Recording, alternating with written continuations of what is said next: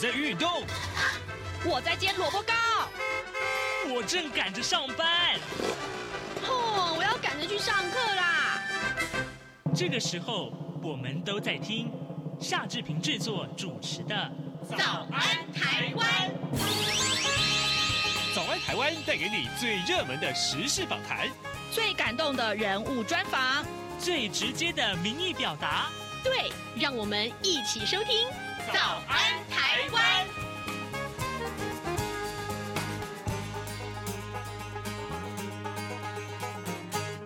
早安，台湾！我是夏志平。今天是二零二四年的一月十一号，星期四，礼拜四，我们进行刘碧荣时间这个单元。待会儿呢，志平就为您连线访问动物大学政治系刘碧荣教授。我们请刘老师为我们解说过去这一个礼拜以来最重要的外电新闻。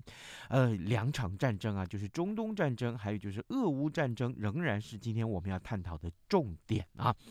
好，在跟刘老师连线之前，志平有一点点的时间来跟大家说一说各平面媒体上面的头版头条讯息。今天呢，《联合报》和《中国时报》仍然是持续啊，呃，把头版头的位置放在呃前天，就是礼拜二的下午的这个呃所谓的这个呃中共发射到底是飞弹或是卫星的这个呃呃警讯啊的争议。好，我们来看一看《联合报》的标题是：国安人士说，国防部。单独决策这件事情，那警报发布之后才通报蔡总统，但但是呢，国际学者认为说我方的反应是过度了。那《中国时报》的标题是提到了选前警报大作，紧急灭火啊，军方一肩扛，大陆射卫星啊，府连夜定调，排除政治企图。那么，但是呢，蓝营点名国防部长要下台，我们就来看看《联合报》的内文。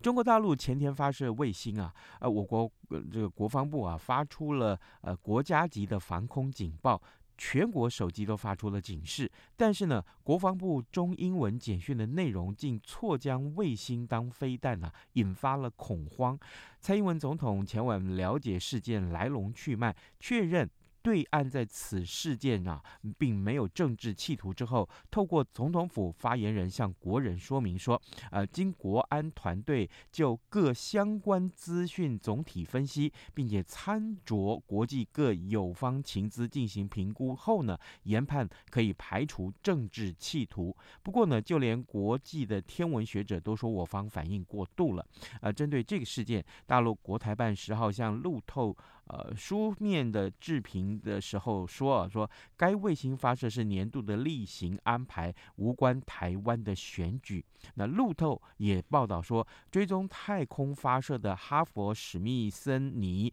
天体物理中心啊，天文物理学家麦道威他说呀，嗯，搭载卫星的助推火箭落在中国内部啊，而。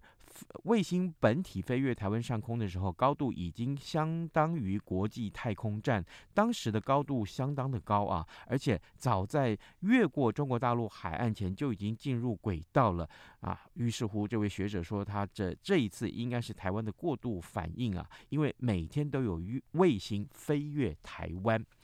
另外，我们来看看《自由时报》头版头条是提到，就是这几年以来啊，呃，这个呃，这个薪资增幅到底多少？还有平均年这个经济成长率啊，呃，台湾的这个成绩到底是多少？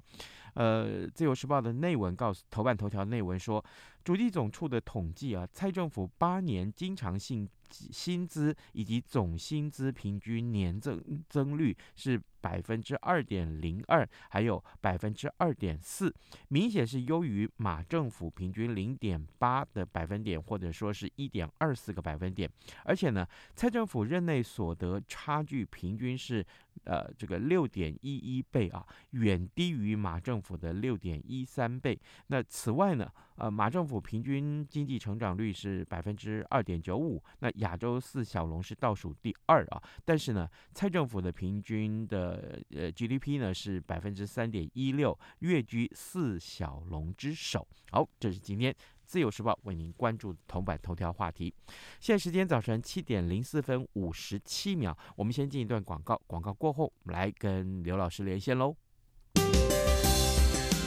台湾即将在一月十三号举行第十六任总统、副总统暨第十一届立法委员选举。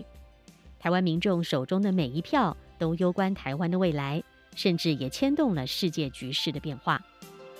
一月十三号下午五点到晚间十点，央广将直播五个小时的开票影音特别节目，邀请五位学者及时观察开票结果，并且解析选后的台湾政局。对外关系与两岸情势的发展，欢迎中短波的听友使用央广网站或是以下三个频率收听：九六六零千赫、六一八零千赫、九六八零千赫。您也可以透过脸书的粉专以及 YouTube 频道 RTI 中央广播电台收看全程的直播。央广邀请您一同关注这场大选，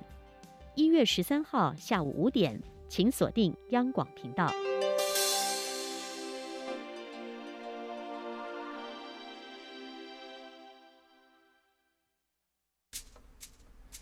早安，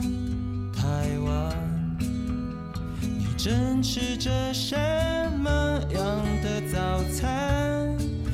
吐司加火腿蛋，咬一口，然后收听中央广播电台。早安，台湾，刘碧荣时间。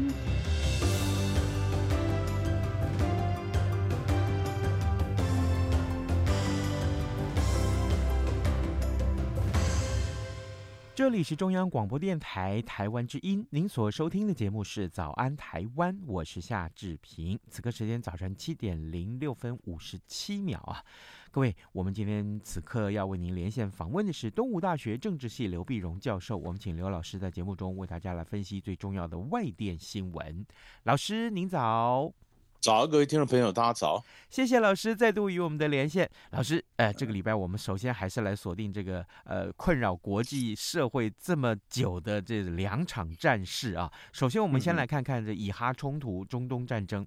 哎，这个礼拜有什么样的一个新的进展是老师要可以跟跟各位听众朋友呃这个分享的？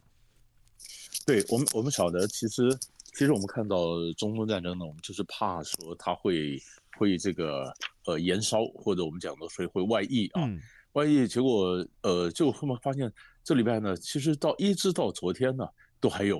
啊，就是呃陆上海上都有都有这种经验。那么海上的最新的就是以色列跟这个呃呃就是美美国跟他的盟邦要打这个呃胡塞武装组织的这个船，嗯啊，那么在路上呢，也就看到从上个礼拜嗯、呃、这个这个以色列的这个攻击。他攻击到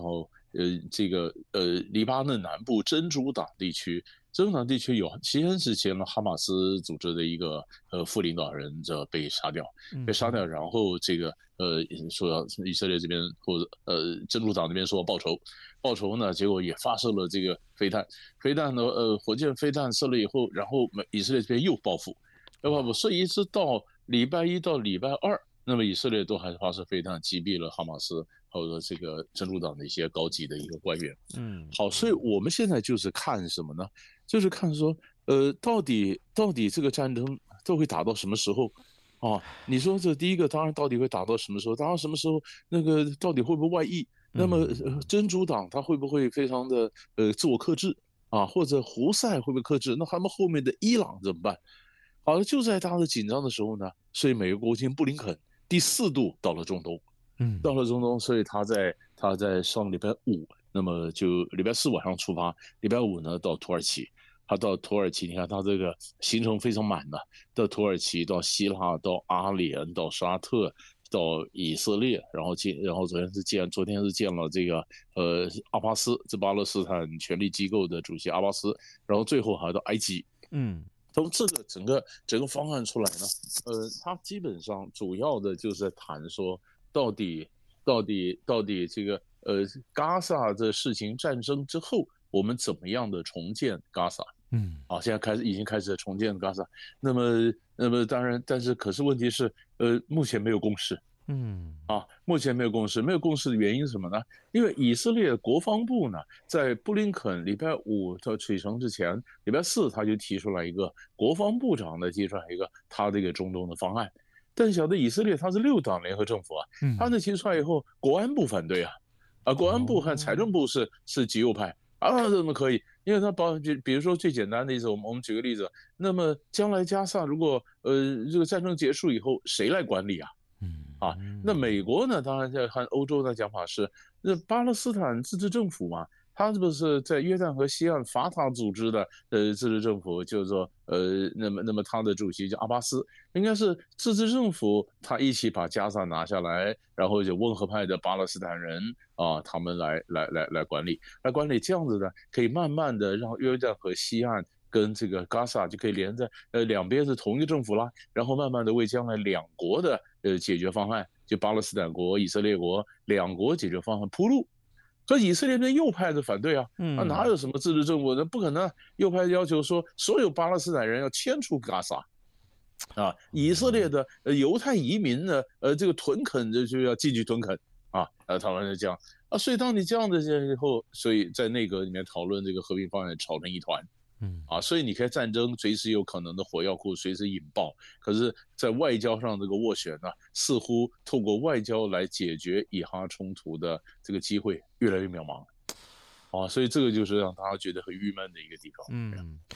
外交的斡旋的希望，呃，让这个战事能不能结束越来越渺茫，所以很多的听众可能会问说，老师，以色列这样去攻击呃这个加沙走廊。啊，要要要解决这个呃问题，但是这战事到底要什么样达到什么样程度啊，才算成功，才算结束？这个有没有一个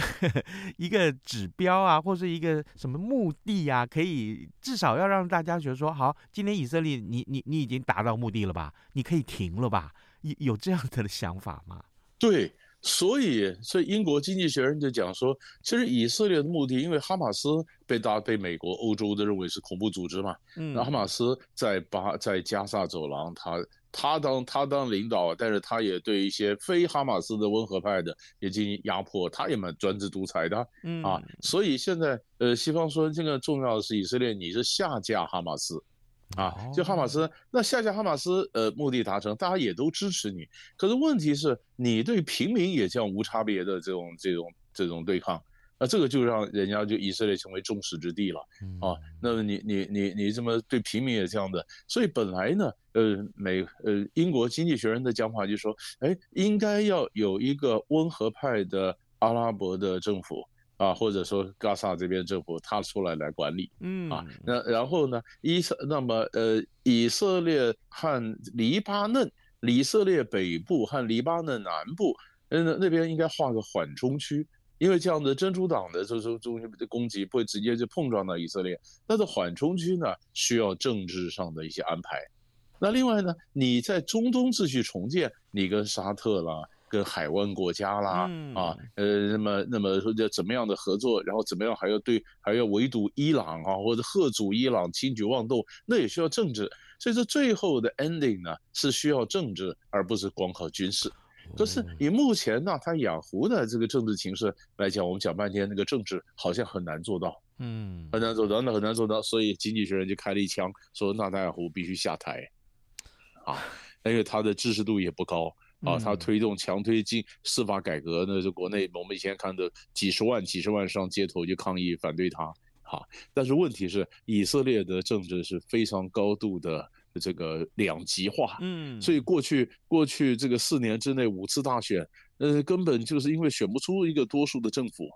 好不容易现在的联合政府在一百二十席的国会里面，它有六十四席。以前好多是联合政府，它只有六十一席啊，就刚刚好过半呢、啊。刚刚过半，有一两个不爽，联合政府就退出政府，那政府就垮台了。啊，那如果说我我现在就很担心，如果纳塔雅胡下台以后再换另外人上来，他不见得组得了政府啊，因为他的政治这就是高度的分裂的，啊怎么办？啊，所以所以这个呃要解决以哈的冲突，不全是战争的、啊，那跟着以色列的内政，呃内政的问题，呃目前是一个。呃，难解的一个局面。是啊，各位听众，今天早上之平邀请东吴大学政治系刘碧荣教授，先为大家解说了有关于呃这个呃以哈冲突啊。当然，我们看到这个事情哎，其实真的难解的程度啊，这个真的，琼老师去年就告诉我们了。多少人对这个事情啊，对这个局势啊，聪明人对这个局势都提出了解决方案，但是却从来没有一个是有效的。老师，我们要来看看俄乌战争。俄乌战争这一次啊，呃，最最近有什么样一个新的进展？大家我想更期待说，它能不能赶快结束啊？对不对？哎，呃，一点一点不错。你说这个去年呢，我们本来就预测。已经陷入焦灼，是那是不是可以不要打了？嗯，啊，可以不要打了。那去年大家都预测什么时候会结束，后来就是没结束啊，啊，就没结束，没结束呢。你后来发现，现在预测俄乌战争什么时候结束，这种东西就越来越少了。大家已经没什么关心了，你就累了，就就就就精疲力竭了啊。那现在就基本上看什么呢？呃，上个礼呃，上看看的是这个呃，北韩。啊，就是白宫呢，就后来在礼拜四的时候就证实，啊，他说北韩呢，嗯、呃，这个十二月十二月三十号到一月二号，也真的两度朝着乌克兰发射，呃，这个呃短程的弹道飞弹，而这是北韩制的，啊，北韩制的，北韩制的，这就这就有意思了，啊，你说北韩制的那，那那么什么了不起呢？因为金正恩跟这个俄罗斯的关系非常也非常不错啊。啊，比我觉得金呃北韩跟俄罗斯的关系胜过于和中国的关系啊，而且跟那俄罗斯在讲说，哎，我我听你啊，你没有飞弹，我我弹药我给你啊，那那不只是弹药的问题啊，那重要是几个点，第一个，那是北韩呢可以呃因为这样子可以获得很多数据，它的试射飞弹得不到的数据，嗯，比如说准准确度、导引系统的这个呃可这个可依赖度啊等等。啊，你你在试射，你根本没有打过真的目标啊，啊，那你这飞弹的话，你真的去用啊，你可以看到，哎，我晓得回来要怎么改进。然后第二个呢，那么在打的时候呢，那怎么怎么突破乌克兰的防空系统的数据？嗯，乌克兰防空系统是美国给的，那那套跟南韩是一样的。那如果说我从前打呃打乌克兰那边可以得到一些数据。那我可以拿不的数据来整理一下，来对付南韩呢？嗯，啊，那对对过来对对金正恩来讲，他不是傻乎乎的说我拿武器给你，他也得到一些重要的数据。然后第三呢，那就是谈判了。那我今天援助你，你还什么给我？啊，还什么有？那一般说可能是还战机啦，还地对空的飞弹呐，装甲车啦，各种先进的技术啊。好了，那这什么问题？那当俄罗斯的武器都给了都给了北韩以后。那北韩会不会就发展武器，然后引爆新的军备竞赛？那现在竞赛，所以美国、韩国跟日本走得更近来对付北韩呢？嗯，那如果说这样子也开始建军的话，那中国难道就这样看吗？那中国会有什么反应呢？所以东北亚的情势，因为乌克兰的问题，啊，整个也连在一起。那中国大陆现在当然是比较比较低调了。你说你你说这个呃俄朝关系和中朝关系，呃中国人心里当然也是有这么一点点的疙瘩嘛，也不是说那么顺。那就看看看看你们了，且战且走啊，看他这后面怎么发展，会不会影响到。会不会影响到整个东北亚的一个情势？是老师啊，这有听众啊，他问我啊，他说，哎，俄罗斯不是武器大国吗？为什么这个时候啊，却需要北韩来支援？是不是其实俄罗斯其实是个纸老虎啊？他他是这样说的。我我觉得这个，哎，这个好玩啊，打掉很多，嗯，打掉打掉很多，因为这个呃，其实啊，其实这个呃，战争啊是消耗战。嗯，消耗战。其实呃，每一些军事学家就讲说啊，这历史上的很多战争，很多什么决定性的战役，其实这话论点是不对的，因为前面打的是消耗战，消耗你的这个经济能力啊，你的武器啊，你的人呐，啊，那个乌克兰打了以后，那个兵越来越老，嗯。啊，那人民不越不不老，那我就往下征兵的年龄越来越年轻，啊，中间壮年的可能有的跑了，有的打死了，啊，那俄罗斯还可以征兵很多，他人多。啊，然后他，但是他的武器当然也消耗非常多，嗯，消耗非常多，所以他这个，那么你重新生产武器也许来不及，那北韩就 available，对，哎，他这个这个武器可以提供给你，好，就我我我倒我倒觉得这个，呃，除了这个武器之外，后面的就是俄罗斯跟朝鲜的关系，嗯，它走得越来越近啊，那这个。这个是呃值得我们去去关注的。嗯哼，好，俄罗斯跟朝鲜就是北韩的关系啊，呃，越来越近，那当然值得大家一起来来注意啊。老师，我们接下来看一看，哎，最近这个国际上这个间谍战这件事情，其实我我非常有兴趣啊。就是中国的公安部啊，破获了一个英国秘密情报局利用第三国人员对中国从事谍报活动的案件。老师，这是属于一个什么样的内容呢？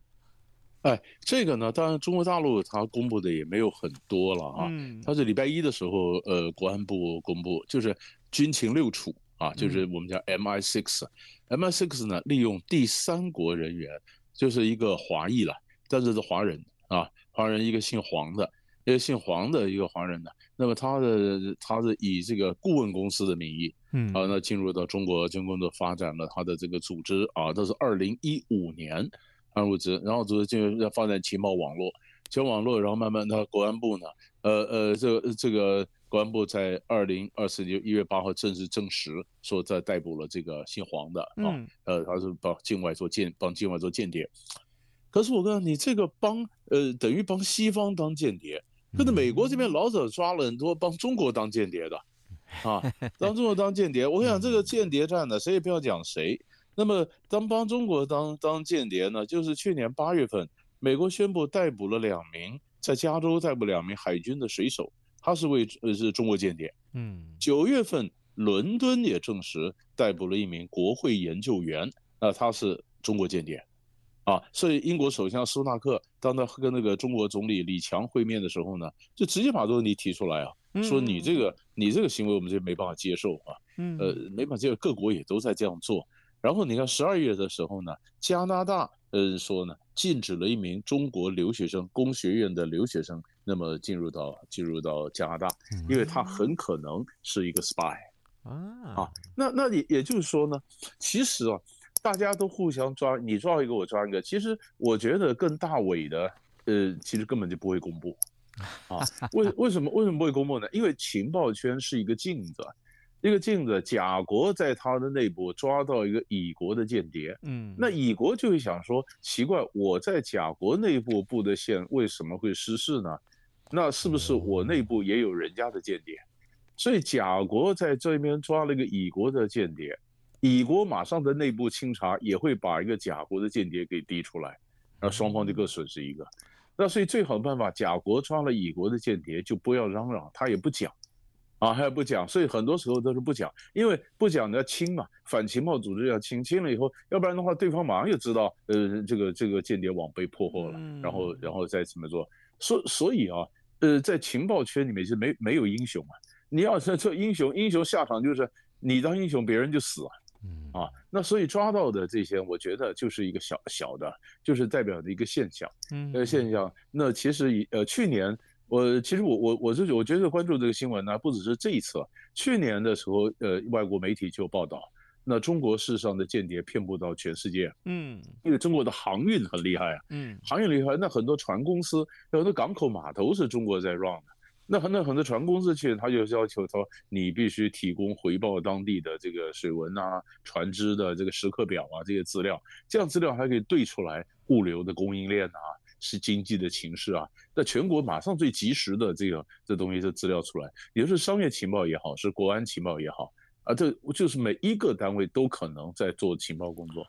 所以大家打得很凶啊。哦，这这个这个是美，尤其美国跟西跟中国这样对抗的升高的时候，那情报战绝对不会有任何的放松。呃，这基本是可以观察的现象。哎，非常有趣啊！老师，我们还有一点点时间，我们邀请老师来看看。您刚刚提到美国啊，去年我们曾经几次啊谈到美国国内因为这个预算的问题啊，呃，这个政府几乎关门了啊。那现在呢，呃，这个情况到今年有没有改善呢？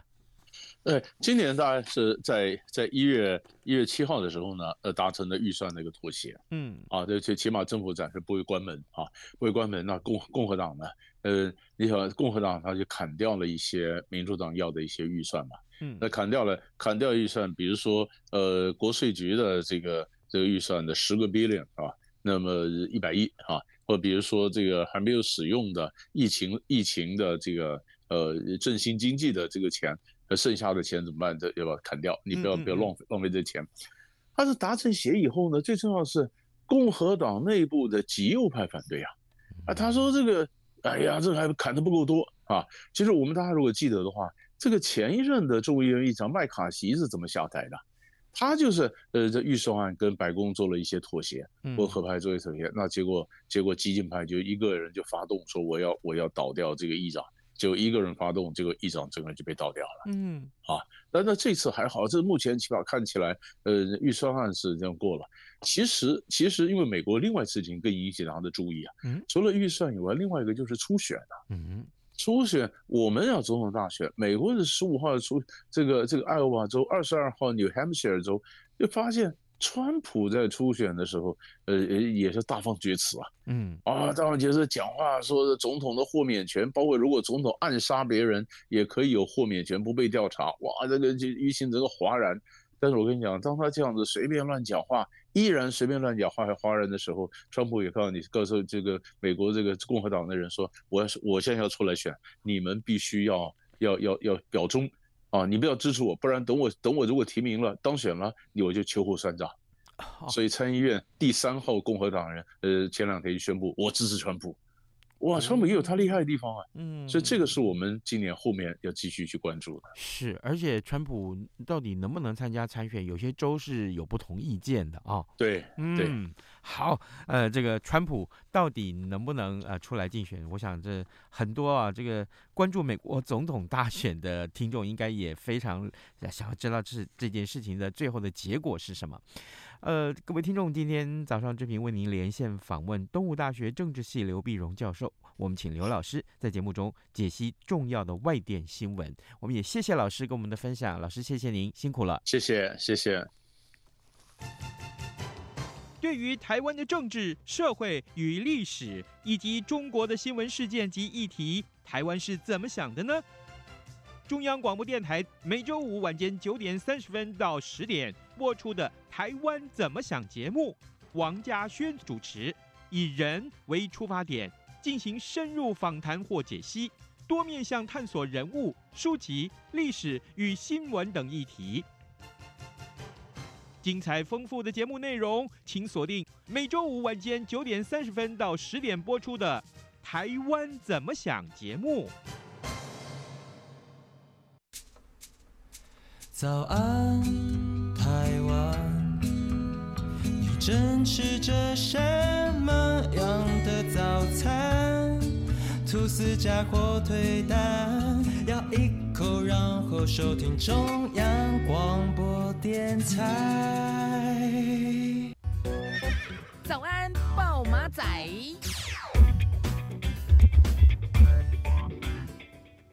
好，我们还有一点点时间来看一看，呃，今天平面媒体上面其他重要的新闻。各位，呃，再过不到四十八小时啊，这个最后的这个投票结果就要出来了。那么我们看到二零二四的。中华民国的总统大选呢，其实是在礼拜六要举行。那当然，呃，我们有一个提醒啦，就是我们那天下午五点钟开始啊，会有这个呃开票的一个实况节目转播。那志平会在当天的下午和呃另外一位主播呃张旭华，我们两个人一起来。为听众提供服务，那么也邀请了学者一块儿来呃分析选情啊。那最后这四十八个小时，我想蓝绿啊、呃白还有呃我们的三个阵营其实都是呃发出了这个催票的这个通知啊。呃，这个最后这四十八小时，那国民党的这个总统候选人侯友谊他呼吁啊集中选票，向民众党总统候选人柯文哲喊话说蓝白共治啊，不要保送民进党的总。统候选人赖清德，那柯文哲就是全力的呼这个呃催唤年轻人出来投票啊，发动这个孙子兵法，鼓动年轻人向长辈去拉票。那民进党最后关头是打呃主打这个呃延续执政牌这件事情啊，诉求过去八年来国家的进步，呼吁选民不要走回头路啊。好，那现在当然这个呃三个阵营各有他们的这个最后的催票的这个法宝，就。看最后的结果能不能在这两天来显现了。今天节目时间也差不多到了，志平就祝您有愉快的一天，咱们明天再会喽。精神打不起。加上的水果被拱，而 ice tea 你却一样能让你醒一醒。反正过了十二点，好多一样被丢弃。